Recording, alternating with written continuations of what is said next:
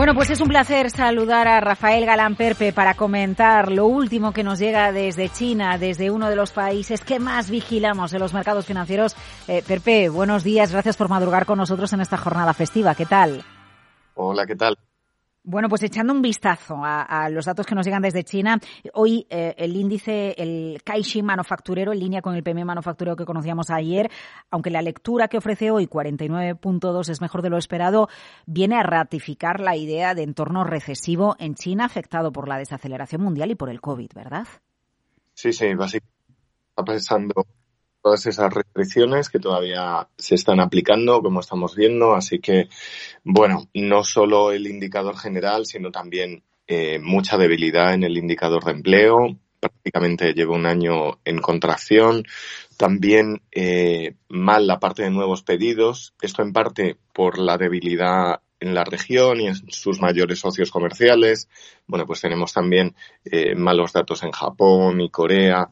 Eh, al final, bueno, pues eh, yo creo que el último trimestre del año va a ser también complicado.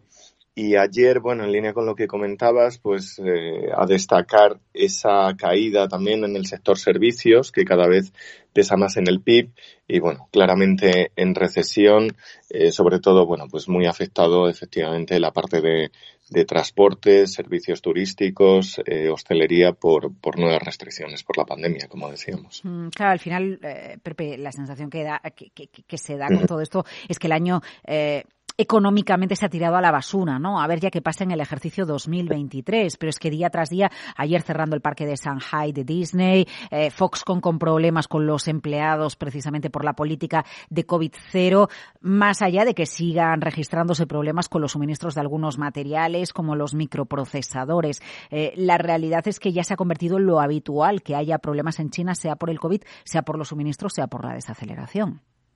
Sí, al final, bueno, pues como vimos también hace un par de semanas aproximadamente con, con el problema de los semiconductores, que no es algo eh, fácilmente que se pueda sustituir. Al final yo creo que China va a encontrar o intentar encontrar algunos otros proveedores eh, que tienen bastante eh, porcentaje a nivel global, pero bueno, ya recordábamos hace unos días que eh, la demanda de China de semiconductores es más de la tercera parte del total mundial cuando tiene una oferta solo de, del 5%, con lo cual el estrangulamiento es considerable. Y, pero yo aún así creo que la mayor parte es debido pues a estas restricciones y como han dicho hace poco en el Congreso es algo que no va a cambiar con lo cual las estimaciones para el año que viene de muchos organismos que ahora mismo están en torno al cuatro y medio por ciento de crecimiento del PIB, yo creo que va a ser incluso difícil que se puedan cumplir eh, si seguimos eh, con, con todas estas restricciones que, bueno, pues se siguen imponiendo, como decimos, y que tienen pocos visos de cambiar. Eh, ¿Se sigue comentando la escena política en China después del Congreso del Partido Comunista o ya se pasa página y, a otras cosas? Mm, bueno, en general yo creo que eh, se va a otras cosas. No ha habido eh, cambios significativos. Bueno, pues aquel eh, incidente, si lo queremos llamar así, ¿no? Con, con Hu Jintao, pero yo creo que ahora, eh, bueno, pues eh, la línea vuelve a ser un poco eh, lo que marque el, el, terreno económico. Al final, yo creo que sí va a haber ciertas medidas también por ese lado en el último trimestre del año, quizá de política monetaria, que ya lo habíamos visto un par de veces, ¿no? Eh, bajadas de tipos de interés, algo en la política fiscal para, de alguna manera, intentar, pues eso, entre comillas, salvar el año, ¿no? Eh, ayudar un poco a la parte del consumo, que es lo que estamos viendo, bueno, más floja.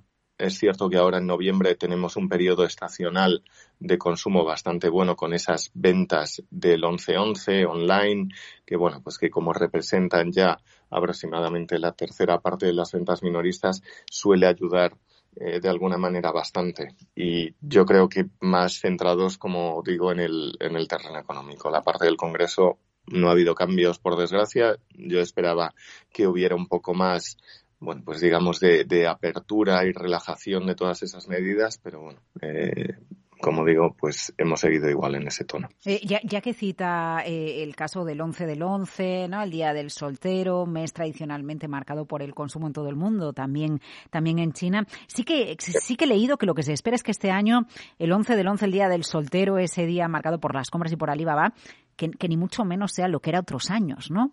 Eh, recuerdo épocas en las que llegábamos a la radio prácticamente madrugada pendientes de cuántos ha vendido online, de cuántos han vendido los primeros minutos, algo parecido a las primeras horas de, de acción de gracias. Y sí que tengo la sensación, por las informaciones que voy leyendo, que este año no va a ser lo mismo. Pues el año pasado ya se vio que el crecimiento fue bastante menor y que eh, efectivamente eh, el consumo estaba algo afectado. Yo creo que este año va a haber incluso más eh, promociones. Bueno, pues ahí yo creo que, que van a, aunque empeoren los márgenes muchas empresas, ¿no? pues van a intentar lanzarse. El mercado es muy competitivo y, y sí que en ese sentido yo creo que van a hacer un esfuerzo, pero es cierto que los crecimientos no van a ser los de los de años anteriores. Eso también es algo que estamos viendo. A pesar de que el día importante, pues sí, es el, por supuesto, el 11 de noviembre, pero ya ayer se empezaban las prepromociones de alguna manera.